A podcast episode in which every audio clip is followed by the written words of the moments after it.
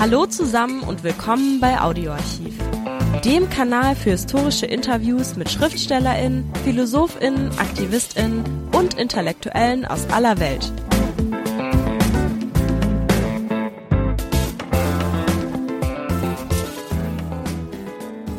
Hallo, Albert Memmi im französischen Protektorat Tunesien 1920 geboren und aufgewachsen als jüdisches Kind am jüdischen Viertel Lahara in Tunis, war einer der bekanntesten arabo-französischen Schriftsteller. Sein Roman Die Salzsäule erschien 1953, ist ein Klassiker der französischen Nachkriegsliteratur. Links zu seinen Veröffentlichungen wie immer in den Show Notes. Albert Memmi betätigte sich jedoch auch von Jugend an politisch, zunächst in zionistischen und sozialistischen Organisationen, später im Antirassismus. 1942 wurde Albert Memmi von den Nationalsozialisten in Nordafrika interniert. Nach Ende des Vichy-Regimes ging er nach Frankreich, studierte Philosophie an der Sorbonne in Paris. Sein Essay Der Kolonisator und der Kolonisierte gehört bis heute zu den wichtigsten Texten des Antikolonialismus. Albert Memmi starb 2020 im Alter von 99 Jahren. Das von uns hier gesendete Gespräch ist, neben einer kurzen Antwort auf den Skandal um Annemarie Schimmel 1995, hierzu auch Links in den Shownotes, ein sehr persönliches Gespräch. Es ist eine Annäherung an den berühmten Schriftsteller und seine bis heute einflussreichen Arbeiten. Viel Spaß. Oui. Maintenant, je voudrais que vous parliez quelque chose. Euh, Sur quoi euh, Vous-même, euh, pourquoi écrire euh, quand vous avez com commencé à écrire et euh, quel dans la vie, dans votre vie, est écrire? Vous savez, c'est une question qu'on nous pose souvent, les écrivains. Je crois que quand on est un écrivain, c'est qu'on a toujours écrit. J'ai commencé à tenir mon journal euh, autobiographique depuis l'âge de 14 ans, et puis je n'ai plus arrêté. J'ai certainement 20 ou 30 gros cahiers de, de mémoire comme ça. Et puis ensuite, euh, quand euh, on avait besoin d'un article, quand j'étais dans les mouvements de jeunesse, un article, on me le demandait à moi, j'ai écrit des contes. Et puis doucement, on devient un écrivain et l'écriture devient réellement quelque chose de très important dans votre vie. L'écriture devient non seulement une occupation de tous les jours, une occupation quotidienne, mais aussi ça devient chez nous, euh, je parle des écrivains qui sont de vrais écrivains, devient un outil et même une arme quelquefois. Au fond, c'est notre moyen de défense, d'attaque, de justification dans la société. Je vais vous donner un exemple. Actuellement, malheureusement, le monde tiers-monde et le monde arabe en particulier, vous savez qu'il y a un réveil de l'intégrisme religieux un peu partout. Il y a aussi en Europe un réveil des fondamentalistes chrétiens. On dirait que euh, il y a un réveil de toutes les doctrines qui font de la religion l'axe principal de la vie. Eh bien, le rôle d'un écrivain, il me semble, sans vouloir exagérer ce rôle, il me semble que le rôle d'un écrivain est d'essayer d'abord lui de voir plus clair, de voir pourquoi les gens sont devenus comme ça, quels sont les dangers de ce, ce réveil à la fois nationaliste et religieux, et en même temps d'aider ses concitoyens à voir plus clair eux-mêmes et même éventuellement à lutter contre. Donc c'est pas seulement l'écriture n'est pas seulement un jeu purement formel, c'est aussi euh, une activité vitale. En tout cas, c'est comme ça que moi, je comprends l'écriture, la littérature et l'écriture. Évidemment, je sais très bien qu'un certain nombre d'écrivains, tout au cours de l'histoire, conçoivent la littérature comme euh, seulement une œuvre d'imagination, comme un jeu formel. Je ne suis pas contre. Je crois que le plaisir en littérature est une chose très importante. Le jeu est très important. Mais je crois que c'est un jeu qui engage tout l'être de l'écrivain d'abord. Moi j'écris avec euh, tout mon passé avec euh, tout ce que mes expériences. J'ai vécu en Tunisie, euh, j'ai assisté à la, à la lutte nationale, j'ai même participé à cette lutte, pas beaucoup parce que je ne suis pas un militant politique, mais enfin j'ai quand même eu des, des, amitiés, des relations dans les milieux nationalistes. Puis ensuite, euh, j'ai pris position contre la colonisation et pour la décolonisation. J'ai écrit des livres sur le racisme, contre le racisme. Donc pour moi, la littérature, c'est pas seulement un jeu, c'est pas seulement un plaisir, c'est un plaisir naturellement. Bien entendu, je le répète, c'est très important. Il ne faut pas croire que la littérature est une espèce de souffrance continuelle. C'est aussi un plaisir de travailler. Quand je mets mes mains à ma table tous les matins, je viens avec plaisir à ma table. Ça me plaît de faire ce que je fais. Mais c'est vrai qu'il me semble que la littérature, quand elle est complète, eh c'est une œuvre qui engage tout l'homme et par conséquent aussi le citoyen et le penseur.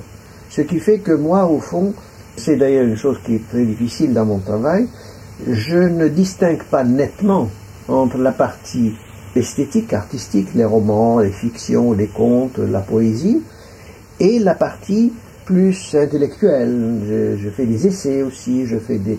Et même, comme je suis professeur d'université, même des textes techniques. Et eh bien tout ça me semble faire partie de la même, de la même démarche. Il s'agit au fond de dévoiler le monde, de me dévoiler et de dévoiler le monde. Je crois donc que la littérature, c'est vraiment l'exercice le plus complet, plus que la peinture peut-être, même plus que la musique. Hein. Je sais, j'aime beaucoup la musique et j'aime beaucoup la peinture, mais je crois que plus que la peinture, plus que la musique, la littérature, c'est quelque chose, une activité qui engage tout l'être de l'écrivain et peut-être la société dans laquelle il vit. Oui, vous me demandez alors, par voie de conséquence, ce que je pense du prix de la paix donné à Madame Chimel, hein, qui a pris position, au fond, contre euh, Salman Rushdie et l'approuve, au fond, la condamnation et effectivement, je sais que les Allemands sont très, certains, sont très bouleversés par le prix qu'on lui a donné. Bon, je dois vous dire honnêtement que personnellement, je trouve que la position de Madame Schimmel est étonnante, parce que euh, c'est une position euh, orthodoxe en quelque sorte. C'est exactement le contraire de ce que je pense être l'écrivain. L'écrivain doit avoir l'esprit critique, donc il doit constamment rappeler au groupe les limites de son pouvoir. Donc, normalement, l'écrivain, c'est quelqu'un qui doit être en marge du groupe. Alors, si Madame Chimel approuve la condamnation de Roujdi ou d'autres, c'est qu'en réalité, elle se met en accord avec les intégristes, avec les gens qui soutiennent la tradition la plus exacte. C'est une manière de concevoir la littérature, mais c'est évidemment pas la mienne, parce que, euh, à mon avis, un écrivain qui se soumet à un groupe et qui ne conteste pas les valeurs du groupe, justement cesse d'avoir cette fonction critique et de distance vis-à-vis des groupes. Je pense que la plupart des grands écrivains tout le long de l'histoire ont contesté le système dans lequel ils vivaient. Ils l'acceptent en partie, ils, le, contestent en partie. C'est pas du tout par euh, méchanceté ou par perversité ou par euh, pour le plaisir de la provocation. Simplement l'écrivain et le penseur d'une manière plus générale, c'est quelqu'un qui essaye de voir de l'extérieur, un peu de l'extérieur, la manière dont le groupe fonctionne. Et donc il en dénonce les injustices. Il ne l'approuve pas tout le temps. Il n'approuve pas ses gouvernants. C'est pas une position qui est nécessairement révolutionnaire ou scandaleuse c'est vraiment, je pense, c'est la fonction même de l'écriture. L'écriture, c'est quelque chose qui pense ses distances et qui donc juge le fonctionnement des institutions, le fonctionnement des groupes. Et c'est comme ça qu'il est le plus utile. Si vous prenez les grands textes de l'humanité, la Bible, par exemple, est une œuvre de contestation. C'est constamment les prophètes qui viennent crier parce que le peuple s'écarte des principes et de la morale. Les évangiles étaient en contestation contre les, pouvoirs établis de l'époque. Et le Coran, en réalité, c'est l'œuvre d'un homme. Maintenant, c'est devenu une œuvre officielle. Mais à l'époque, c'était une œuvre révolutionnaire, c'est une œuvre qui venait contester, au fond, la philosophie anti-islamique. Les grandes œuvres sont toutes des œuvres qui viennent dépasser un certain moment historique et un certain état de la société. C'est pour ça que je ne comprends pas, euh, je n'approuve pas évidemment un écrivain qui serait absolument soumis aux ordres de l'institution et du gouvernement. Et je dois avouer que, par ailleurs, il est évidemment beaucoup plus dangereux, c'est beaucoup plus audacieux de juger les gens au pouvoir que d'être d'accord avec eux. C'est pour ça d'ailleurs que Euh, y a tellement d'écrivains qui sont en prison. Vous savez, j'ai été à un moment donné en France, j'ai été vice-président du Pen Club. Et à l'époque, j'avais fait un rapport et j'ai montré que statistiquement, la proportion d'écrivains arrêtés dans le monde, et en prison dans le monde ou tués, était plus importante que toutes les autres catégories professionnelles. Toutes. Il n'y avait pas une seule catégorie professionnelle qui avait plus d'arrêtés, d'emprisonnés, de tués que les écrivains. Et c'est normal. C'est normal parce que le métier d'écrivain est un métier essentiellement de contestation, de réflexion, c'est-à-dire de distance. Gleich geht's weiter mit dem Interview. Zuvor noch der kurze Hinweis. Liked uns, wenn es euch gefällt. Voilà, à peu près, je ne veux pas faire de la peine à cette dame que je ne connais pas, mais euh, je crois que je suis tout à fait à l'autre, l'autre bout de, de ce qu'elle pense. Vous savez, cela dit, je ne fais pas d'un orgueil particulier, je ne sais pas, je ne crois pas. Livre sur un sujet qui me paraît, que j'ai envie de faire naturellement, et qui me paraît donc apporter euh, une lumière nouvelle. Par exemple, depuis quelques années, après avoir travaillé sur tous ces sujets brûlants comme la domination, comme la dépendance, ou la colonisation, euh, ou le racisme, maintenant je commence à écrire sur le bonheur, par exemple. Pourquoi sur le bonheur? Parce que il me semble que tous ces projets de lutte n'auraient pas de sens si à la fin, il n'y a pas, ça n'apporte pas quelque chose qui rende les hommes et les femmes plus heureux, plus adaptés, plus. Alors, beaucoup de mes lecteurs s'étonnent, euh, disent, me disent quelquefois, beaucoup de mes confrères me disent quelquefois, comment, après avoir dénoncé les luttes sociales et historiques, euh, maintenant vous vous occupez de la manière dont on parle à une femme, ou on pète un enfant, ou, on se promène, ou euh, c'est curieux, c'est vraiment des sujets qui sont futiles à côté des autres grands sujets. Je ne suis pas d'accord avec eux. Je pense que même dans les, moments les plus difficiles et après les moments difficiles, la relation entre hommes et femmes, par exemple, restera éternelle. Donc, apprendre aux jeunes gens et à tout le monde comment il faut se conduire vis-à-vis d'une femme, par exemple, et une femme vis-à-vis d'un homme, c'est un projet qui reste éternel, qui reste non seulement éternel, mais qui est indispensable à l'équilibre de la vie. De même, j'ai dit dans un livre qu'il faut se reposer, il faut savoir se reposer, il faut savoir ne pas trop travailler, il faut travailler, mais il ne faut pas que le travail devienne une obsession, par exemple. Moi qui ai travaillé toute ma vie, c'est un peu inattendu. Eh bien, je pense en effet qu'il ne faut pas tomber dans la névrose du travail. Il faut travailler régulièrement, c'est ce que je fais tous les matins, mais ce n'est pas le travail qui est le plus important. Ce qui est important, c'est l'équilibre personnel. D'autres exemples, je m'amuse, je dis qu'il fallait, j'ai fait l'éloge de la lenteur, je dis qu'il faut aller travailler lentement, il faut faire les choses lentement, il ne faut pas les faire trop vite.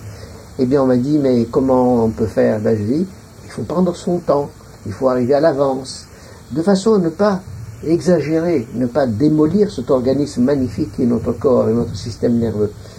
Donc, euh, je crois que maintenant, avec le temps, je commence moi-même à voir quelle est la cohérence de l'œuvre. Je commence à voir comment je suis parti d'abord de difficultés personnelles, de difficultés historiques, euh, et comment petit à petit, j'espère proposer un, un univers plus cohérent et plus rassurant qu'avant. Cela dit, euh, c'est une étape. Je crois que pour les jeunes gens qui viennent, pour les jeunes étudiants, les jeunes, oui, les étudiants aussi, puisque je suis professeur par ailleurs, et les jeunes écrivains, tout ça est toujours à recommencer, parce que chaque fois, il y a des problèmes nouveaux, il y a des difficultés nouvelles.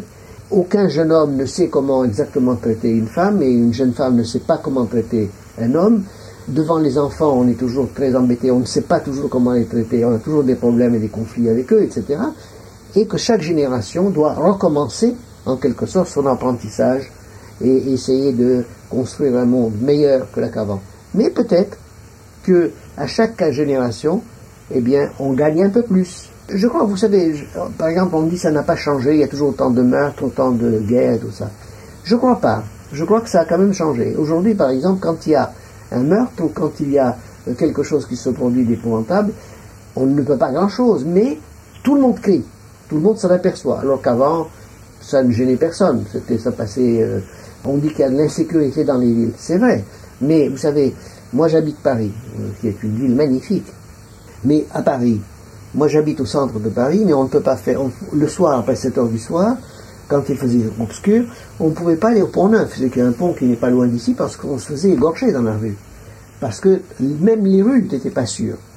Aujourd'hui, ça a quand même changé. Donc je crois que la sagesse, c'est à la fois bien voir qu'il y a des problèmes, que ces problèmes sont difficiles, qu'on ne les résout pas facilement, et en même temps qu'il faut quand même euh, s'atteler au travail, essayer quand même, et ne pas abandonner. Il faut donc avancer un tout petit peu, et peut-être que d'ici euh, quelques siècles, l'homme et la femme seront plus heureux et mieux adaptés euh, qu'ils ne le sont aujourd'hui. Vous me demandez quel est le livre que je préfère. Je ne crois pas préférer un livre, un seul. Évidemment, le livre du début, c'est-à-dire euh, la statue de sel, en allemand dit Saule, je crois, c'est ça. Bon, je l'aime beaucoup parce que c'est mon premier livre, c'est comme le premier enfant, si vous voulez. Mais par un livre qui s'appelle Le portrait du colonisé, par exemple, qui est traduit en allemand aussi. Euh, J'y tiens beaucoup parce que euh, a fait le tour du monde, parce qu'il a aidé beaucoup de gens, parce que le, le livre sur le racisme aussi a, été, a, beaucoup se- servi. Non, je, ne poserai pas la question comme ça. Je crois qu'à chaque étape de la vie, surtout, il faut, quand on fait un livre, ou comme on construit une maison, il faut le faire aussi bien que possible. Il faut prendre son temps. Et si on a fait le travail proprement, on a fait aussi bien que possible, tant pour le fond que pour la forme, si on a été essayé d'aller un peu plus au fond de soi-même, et si on a à peu près, à peu près réussi à l'exprimer, je crois qu'on a fait l'essentiel et on a fait son travail. Donc, euh, si on n'aime pas un livre, c'est qu'on a mal travaillé. Moi, quand je donne un livre à un éditeur, c'est parce que à un moment donné, je crois que j'ai donné le maximum, j'ai fait le mieux possible. Et chaque fois que je fais un livre, c'est comme ça. Quand j'ai l'impression que le livre n'est pas terminé, que je suis pas content, tout ça, eh bien, je le mets dans un tiroir et je dis, bah, on verra plus tard. Donc, euh, je crois que chaque livre, enfin pour un écrivain euh, véritable, chaque livre correspond à un moment de sa vie, un moment, une manière d'être.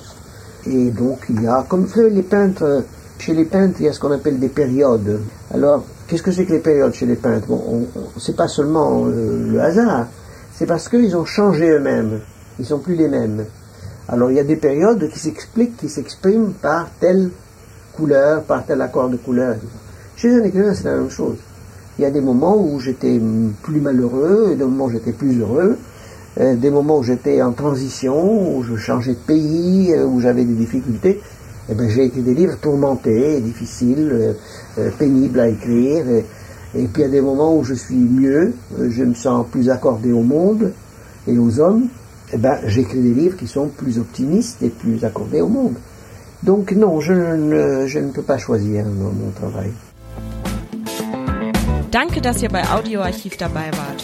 Folgt uns, dann verpasst ihr keine Folge. Und vergesst nicht den Like-Button. Bis nächste Woche, euer Audioarchiv-Team.